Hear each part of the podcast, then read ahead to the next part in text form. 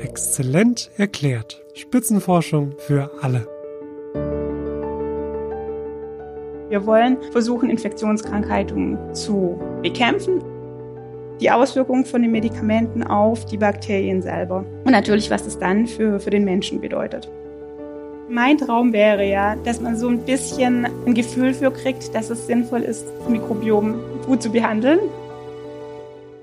Hallo und herzlich willkommen bei Exzellent erklärt. Heute machen wir uns ganz klein und düsen in einen menschlichen Körper, denn es geht um die vielen kleinen Mikroorganismen, die mit uns zusammenleben. Ganz speziell geht es heute um den Darm. Dazu habe ich mich mit Dr. Lisa Meyer unterhalten. Sie hat Biochemie studiert und in Mikrobiologie promoviert und leitet seit Januar 2019 die erste Nachwuchsgruppe im Exzellenzcluster CMFI in Tübingen.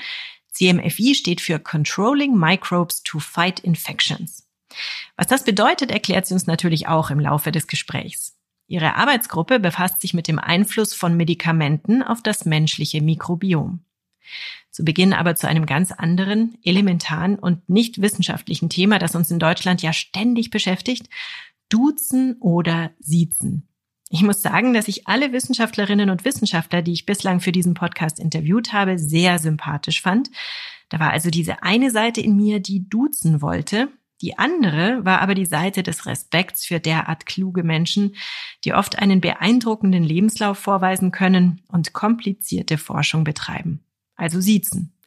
Bis jetzt habe ich also meistens gesiezt oder besser gesagt, ich habe es meinem Gegenüber überlassen, auch Lisa Meyer, und die war in der Sache sehr resolut. Auf alle Fälle duzen. Ja, gut, alles Ja. klar. Gerne. Also Essen ist so steif. Nee. Also ja, die Wissenschaftler unter sich duzen sich meistens. Hängt ein bisschen von ab, die Kliniker sind so ein bisschen anders drauf, aber die Wissenschaftler unter sich. Also äh, ganz ehrlich glaube ich, dass es sogar schädlich. Also ich glaube, das schadet der Zusammenarbeit. Ich glaube, man braucht einen total Open Mind, ja, und ich glaube, man muss auch denen, die die Arbeit machen, klar, der graue, irremitierte Professor weiß natürlich extrem viel, hat einen extremen Erfahrungsschatz. Aber wenn ich jetzt jemand Junges habe, ja, der irgendwie eine frische Idee hat, dann muss man offen sein und man will, dass der junge oder die junge Person die Idee äußert, ja. Und da will man natürlich, dass es flache Hierarchien sind und man diese Idee anbringen kann. Und da finde ich in, in Deutschland das Siezen so eine Barriere. Also von dem her äh, finde ich das eigentlich äh, fast sogar wichtig, dass man sich duzt. Wunderbar, dann machen wir das. Sehr schön. Keine Barrieren. Wir reißen die Barrieren ein. Ähm, Lisa, erzähl mir doch erstmal, wie heißt euer Cluster genau und was macht ihr? Unser Cluster heißt Controlling Microbes to Fight Infections und genau das wollen wir auch tun. Wir wollen versuchen, Infektionskrankheiten zu bekämpfen, vor allem aus Sicht von einem Mikrobiom. Also ob wir auch die mikrobiellen Gemeinschaften dazu aktivieren können, uns dem Kampf gegen die Pathogenen, die krankheitserregenden ähm, Infektionskrankheiten anzuschließen. Was ist denn ein Mikrobiom? Mikrobiom die Gesamtheit aller Mikroorganismen, die in einem bestimmten Habitat leben, also in einem bestimmten Lebensraum gemeinsam leben. Und dann wird man weiter unterscheiden. Zum Beispiel das humane Mikrobiom sind alle Mikroorganismen, die in und auf unserem Körper leben. Und äh, dann das nasale Mikrobiom in der Nase und eben das Darmmikrobiom, alles, was so im Darm lebt.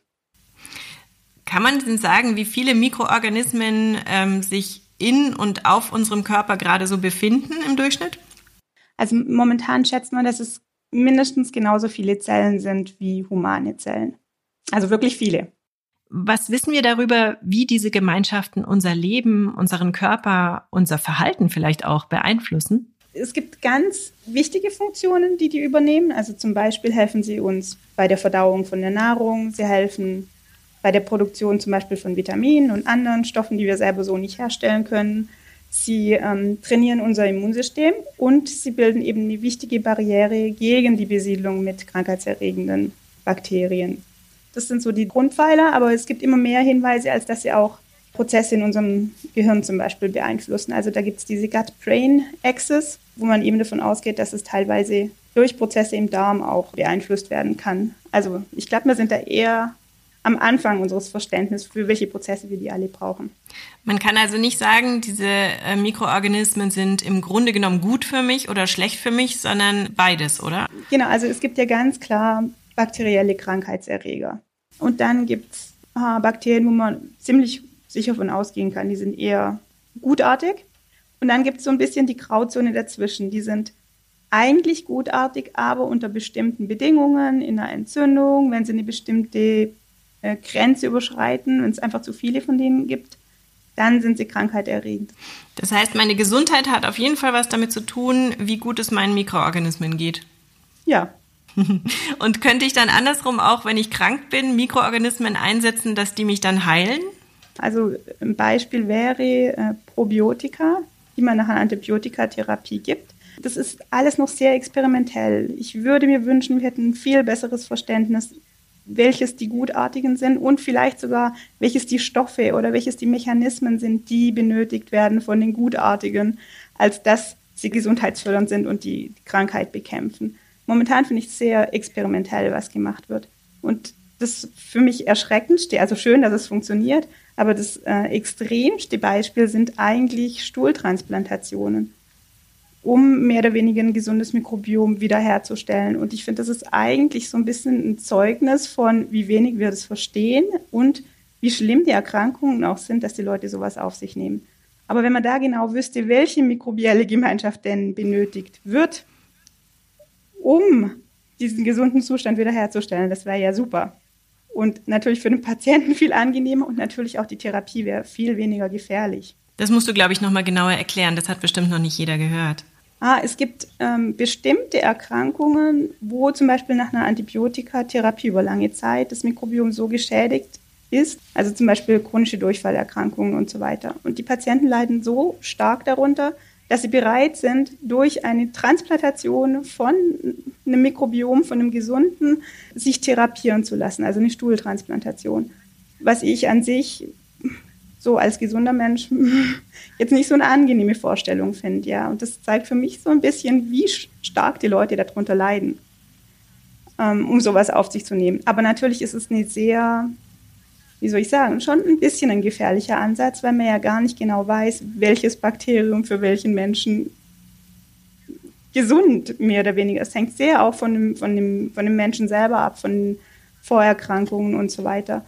Und von dem her ist so, ein, so eine Stuhltransplantation ja eher gefährlich, muss gut kontrolliert sein. Ist schwer natürlich zu kontrollieren, was da alles wächst und zu welchem Grad man es tatsächlich kontrollieren kann. Also es gibt Kliniken, die das tatsächlich durchführen und das funktioniert auch gut, aber manchmal gibt es auch eben Komplikationen. Und sowas könnte man einfach reduzieren, wenn man genau wüsste, welche Moleküle man jetzt da bräuchte oder welche Spezies genau man bräuchte, um eben den gesundheitsfördernden Effekt äh, zu erreichen. Vielleicht muss man prinzipiell noch vorwegnehmen, dass das Mikrobiom in seiner Zusammensetzung sehr individuell ist. Also bei jedem Menschen ist das anders. Und wenn das Mikrobiom von dem einen gesund für den einen ist, heißt es nicht unbedingt, dass es auch gesund für den anderen ist. Bei Menschen mit einem großen Leidensdruck ist das aber ein Risiko, das eingegangen wird. Und Lisa Meyer will diese Methode auch auf keinen Fall kritisieren. Ich finde toll, dass es funktioniert. Ich finde toll, dass es auch angeboten wird für Leute, die das wollen. Und es gibt gute Settings, die das so kontrolliert, wie es geht, irgendwie machen. Aber es zeigt für mich auch ein bisschen, ja, das Potenzial, was man da rausholen könnte. Du hast vorhin gesagt, dass jeder von uns ein anderes Biom eigentlich hat. Also so, ich stelle es mir jetzt mal ein bisschen wie ein Fingerabdruck vor, vielleicht nicht ganz so unterschiedlich, aber so ähnlich. Ja, ich glaube, Fingerabdruck stellt es gut dar, ja. Mhm. Okay. Ist dann trotzdem irgendeine Art von genetischer Komponente mit dabei? Weiß man darüber schon was? Also kann dann eine Mutter ein ähnliches Biom haben wie ihr Kind? Genau, also da spielt, spielt sicher Genetik mit eine Rolle. Das ist so ein bisschen gerade die Frage unter den Wissenschaftlern zu, zu welchem Anteil.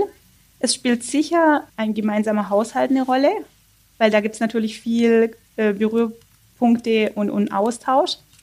Und dann natürlich bei dieser Mutter-Kind-Beziehung, ich glaube, das ist nochmal eine besondere Beziehung, einfach weil das Mikrobiom teilweise auch schon bei der Geburt übergeben wird, mehr oder weniger an das Kind. Und es da natürlich eine enge, einen engen Zusammenhang zwischen Mutter und Kind gibt. Also ich glaube, die Mutter spielt da nochmal eine besondere Rolle in dem Zusammenhang. Gehen wir nochmal einen Schritt zurück und zwar zu den Antibiotika. Die sorgen im Körper ja dafür, dass sich Bakterien nicht mehr vermehren können. Am besten wäre es, wenn sie nur vereinfacht gesagt die bösen Bakterien killen oder zumindest beeinträchtigen würden. Aber ein Breitbandantibiotikum attackiert halt eben auch gesunde, gute Bakterien. Das ist ein Nebeneffekt, den man einfach auf sich nimmt, den man kennt. Man kennt den Kollateralschaden. Ähm, man versteht ihn recht wenig auf molekularer Ebene. Und das ist was, was wir uns ganz genau angucken. Also wirklich den, die Auswirkungen von den Medikamenten auf die Bakterien selber. Und natürlich, was es dann für, für den Menschen bedeutet. Jetzt kommen wir konkret zur Forschung in Tübingen. Was es nämlich bereits gibt, sind Studien, bei denen man sich das ganze Mikrobiom in Stuhlproben von Patientinnen und Patienten angesehen hat, um zu sehen, was Medikamente dort anrichten. Aber Lisa Meyer und ihre Gruppe möchte es genauer wissen. Welche Medikamente machen was? Und wir haben uns das wirklich groß angeguckt. Also wir haben 1200 unterschiedliche Medikamente getestet auf 40 unterschiedliche Darmbakterien. Und das haben wir nicht nur für Antibiotika gemacht, sondern eben auch für nicht antibiotische Wirkstoffe.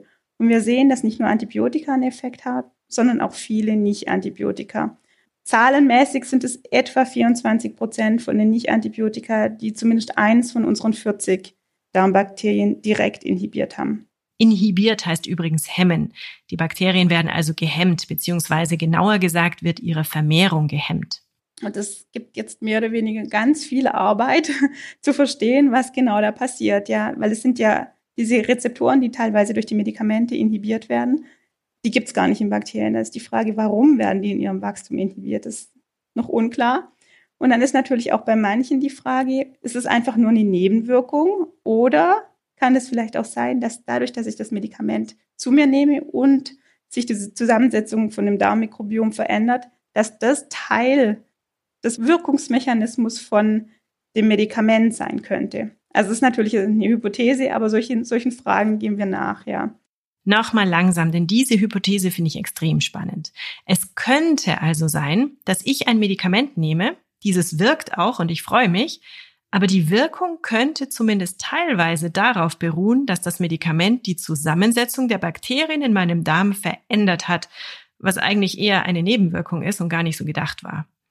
Dass viele Medikamente auch auf unsere Darmbakterien wirken, ist recht neu. Also für die Nicht-Antibiotika war das erstmal erstaunlich, weil man irgendwie auch gar nicht damit gerechnet hat, dass so viele Nicht-Antibiotika eine Auswirkung auf das Darmmikrobiom haben und das teilweise auch in Studien gar nicht kontrolliert wird. Also in, in ähm, Mikrobiomanalysen von Patienten wird vielleicht gar nicht nachgefragt, ob sie auch andere Medikamente als Nicht-Antibiotika vorher genommen haben. Natürlich kann das Studienergebnis beeinflussen. Für die Antibiotika war es einfach mal gut, diese direkte Karte zu haben. Klar wusste man, dass manche Antibiotika-Klassen schädlicher sind für das Mikrobiom. Ähm, jetzt wissen wir aber genau, auf welche Spezies. Genau, und es gibt natürlich dann wieder Möglichkeiten zu sagen, okay, jetzt, wenn ich das Problem besser verstehe, kann ich dann irgendwie gezielt schauen, kann ich bestimmte Darmbakterien vor Antibiotika schützen.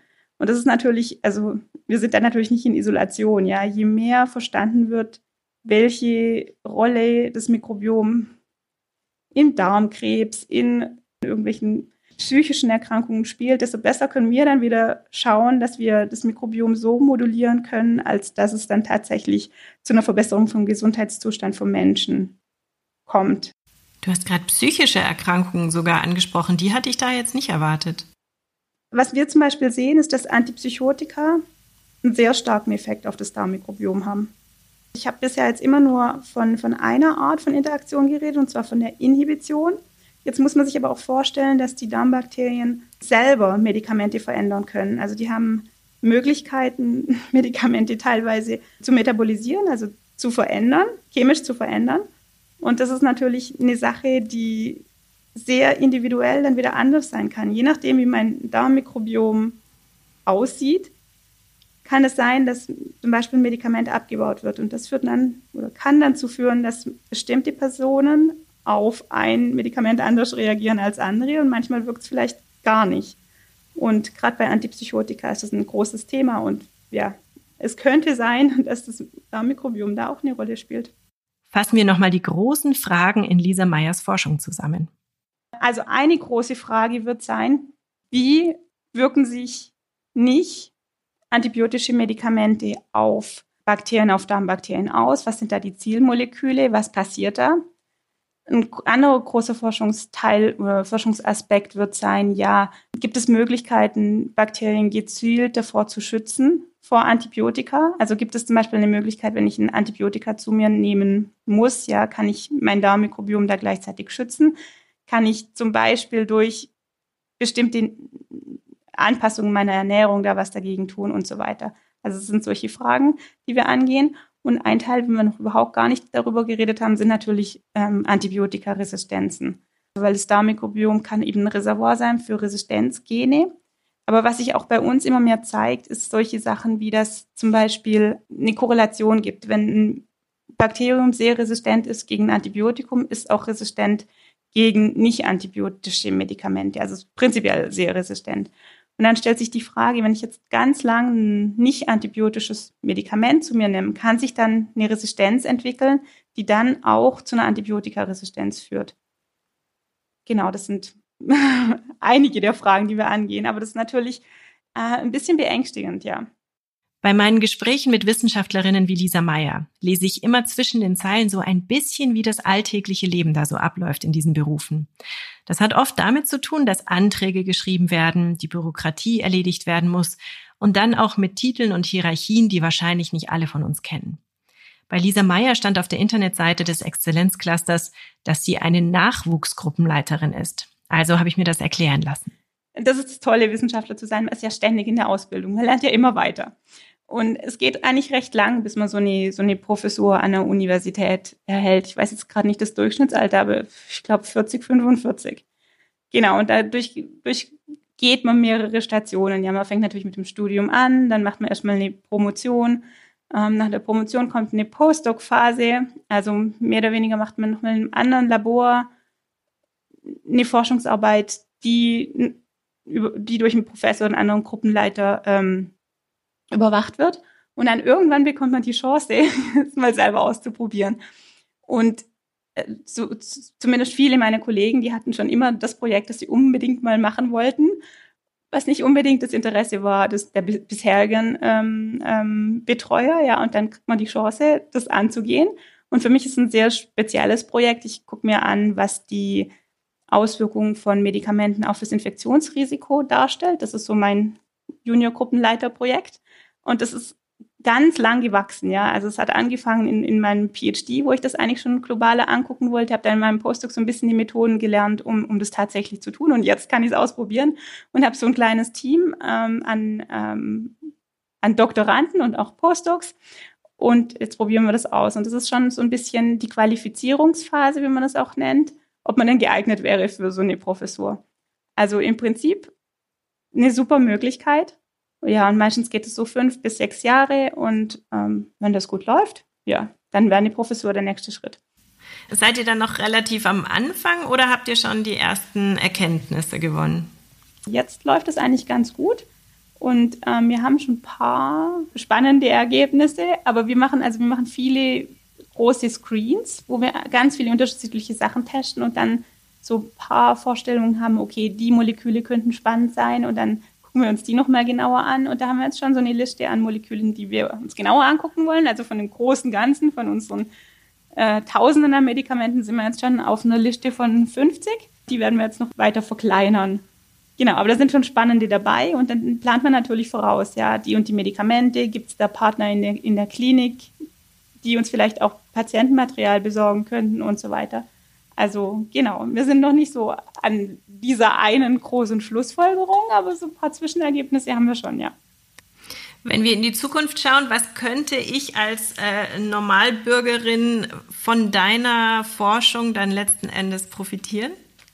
Ähm, also idealerweise mein Traum wäre ja, dass man so ein bisschen ähm, ein Gefühl für kriegt, dass es sinnvoll ist, das Mikrobiom gut zu behandeln, indem man vielleicht doch Ballaststoff, ballaststoffreich ist, ja, und so ein bisschen die Wahl der Medikamente sinnvoll gestaltet, ja. Also lang in der Zukunft hätte ich gern, dass es möglich wäre, dass man mehr oder weniger individuell, je nach der Zusammensetzung vom eigenen Mikrobiom behandelt wird. Das ist natürlich weit die Zukunftsmusik. Aber idealerweise ähm, würde man die Mikrobiomzusammensetzung mit berücksichtigen, wenn man Medikamente verschreibt. Und kurz vor Schluss kommt wieder ein Praxistipp für uns alle, damit wir unserem Körper und speziell unserem Darm etwas Gutes tun. Also man kann zum Beispiel die Nahrung, die man so zu sich nimmt, so wählen, als dass unsere Darmbakterien da auch eine Freude dran haben. Zum Beispiel ballaststoffreich. Nicht alles wird im Dünndarm ähm, absorbiert, sondern es gelangt auch ein bisschen was in Dickdarm. Das führt meistens dazu, dass die Diversität im Mikrobiom sich erhöht. Und ein diverses Mikrobiom ist eigentlich immer eine gute Sache. Ich wünsche euch allen da draußen also ein möglichst diverses Mikrobiom. Tut was dafür. Und in der nächsten Episode von Exzellent erklärt nehme ich euch wieder mit in ein ganz anderes Forschungsgebiet. Bis dahin bleibt wie immer neugierig. Eure Larissa Vassilian. 57 Exzellenzcluster, ein Podcast. Regelmäßig berichtet Exzellent erklärt aus einem der Forschungsverbünde, die im Rahmen der Exzellenzstrategie des Bundes und der Länder gefördert werden. Die Reise geht quer durch die Republik und genauso vielfältig wie die Standorte sind die Themen. Von A wie Afrika-Studien bis Z wie Zukunft der Medizin. Seid bei der nächsten Folge wieder dabei und taucht ein in die spannende Welt der Spitzenforschung. Wenn euch der Podcast gefallen hat, abonniert Exzellent erklärt bei dem Podcast-Anbieter eurer Wahl. Ihr habt noch Fragen? Hinterlasst uns einen Kommentar oder schreibt uns an info at exzellent-erklärt.de.